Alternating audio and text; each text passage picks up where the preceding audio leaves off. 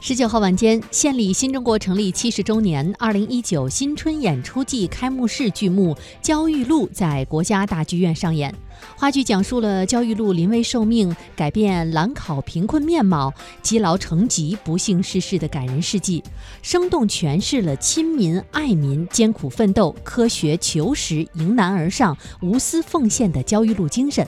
而根据了解，该剧自首演以来，先后荣获第三十一届田汉戏剧剧本奖一等奖和第十四届河南省戏剧大赛文华大奖等奖项。